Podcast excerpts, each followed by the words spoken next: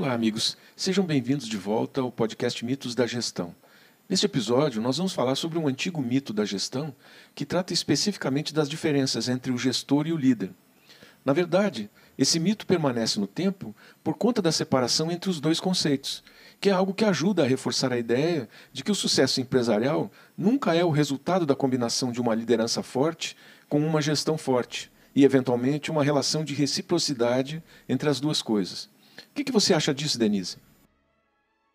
A gente vem idolatrando, adorando os líderes há tanto tempo que a gente esquece de um bom gestor. O que, que significa ser um bom gestor? Um gestor, ele é muito mais pé no chão, né? Ele é muito menos glamourizado e ele toca a realidade, né? Ele orquestra o time para resultado. Então, o gestor tem um pouco de liderança, tem alguns que já estão misturados, já estão conseguindo ser mais híbrido, mas eu não dispensaria um bom gestor nunca numa empresa. Eu acho que está na hora da gente colocar os pingos nos is, devolvendo a dimensão correta de um e de outro. Quem é que quer ser um gestor banal, medíocre? Todos querem estar com uma visibilidade maior, ser encarado com toda a pompa e circunstância, ter uma boa estrutura para trabalhar. A diferença é a gente mesmo enquadrando no folclore das empresas. O líder é aquele cara glamurioso, criativo, que tem insights dentro, insights dentro da estrutura. E o gestor é o chato, né? Que faz o serviço sujo, vamos dizer assim. Tem que dar resultado, tem que motivar o time e todo mundo focado para resultado. Então, na realidade, é, o dia a dia da empresa é muito melhor você admirar um super-herói do que você admirar um gestor. Muitas vezes é mais importante a gente dar uma função de glamour à empresa, que tem um cara mega blaster, do que você reconhecer seus gestores, porque o gestor é a mãe, né? É aquele que faz papel chato.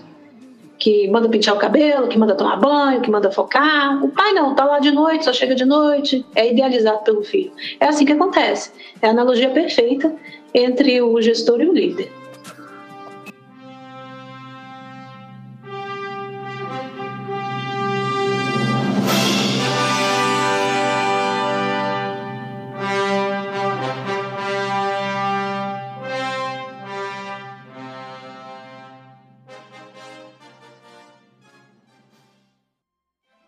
Ao longo do tempo, o paradigma de liderança sempre apresentou o líder como um herói, um sujeito ativo, que visualiza o futuro, que define e comunica a estratégia, que inspira, motiva.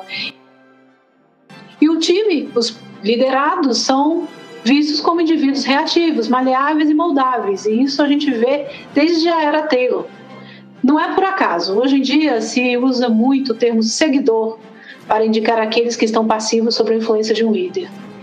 Observe mais, você vai ver que isso fez com que surgissem várias teorias influentes na área de administração, que estudam a liderança carismática, transformacional, transacional e visionária. Embora essas teorias já tenham uma carinha própria, todas elas partem da premissa de que a liderança é um processo de influência, que só funciona em um sentido, ou seja, de cima para baixo.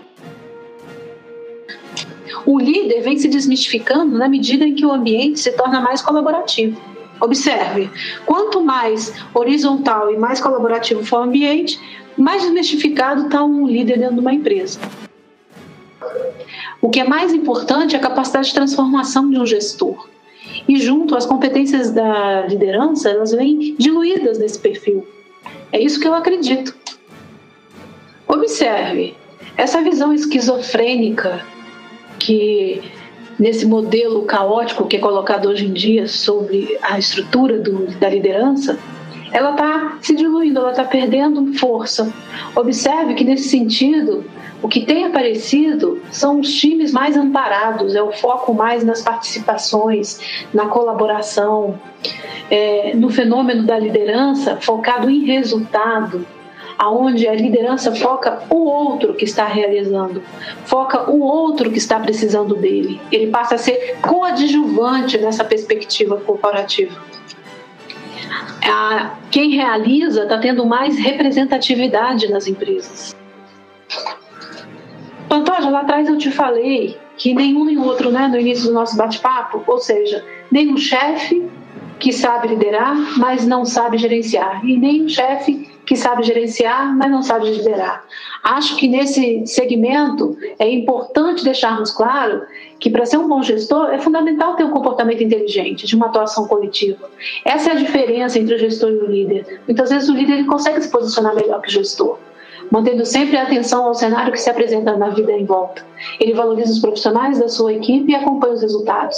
O perfil do gestor líder e o líder gestor, eles se misturam de acordo com as circunstâncias.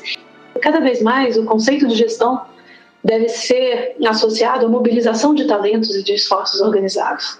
E aí, eu ainda vou dando uma palhinha para você do outro episódio, que eu acho que vai ser muito importante. Pouco importa se é homem ou mulher, dentro do processo de gestão. O que é importante são as habilidades que vão desenvolver essas competências e que vão transformar uma empresa. Então, cada vez mais, o gestor ele passa a ser muito importante, porque ele identifica as habilidades nos mais variados perfis, na diversidade dentro da estrutura.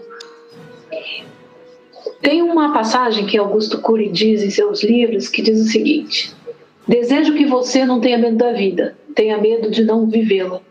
Não há céu sem tempestades, nem caminho sem acidentes. Só é digno do pódio quem usa as derrotas para alcançá-lo. Só é digno da sabedoria quem usa as lágrimas para irrigá-la. Os frágeis usam a força, os fortes usam a inteligência. Seja um sonhador, mas una seus sonhos com disciplina, pois os sonhos sem disciplina produzem pessoas frustradas. Seja um debatador de ideias. Lute pelo que você ama. E aos gestores, eu quero dedicar uma frase de Theodore Roosevelt que eu gosto muito e que retrata muito a minha personalidade, a minha forma de viver e como eu enfrento o ambiente corporativo. É muito melhor arriscar coisas grandiosas, alcançar triunfos e glórias, mesmo expondo-se à derrota, do que formar fila com os pobres de espírito que nem gozam muito, nem sofrem muito, porque vivem nessa penumbra cinzenta que não conhece nem a vitória e nem a derrota.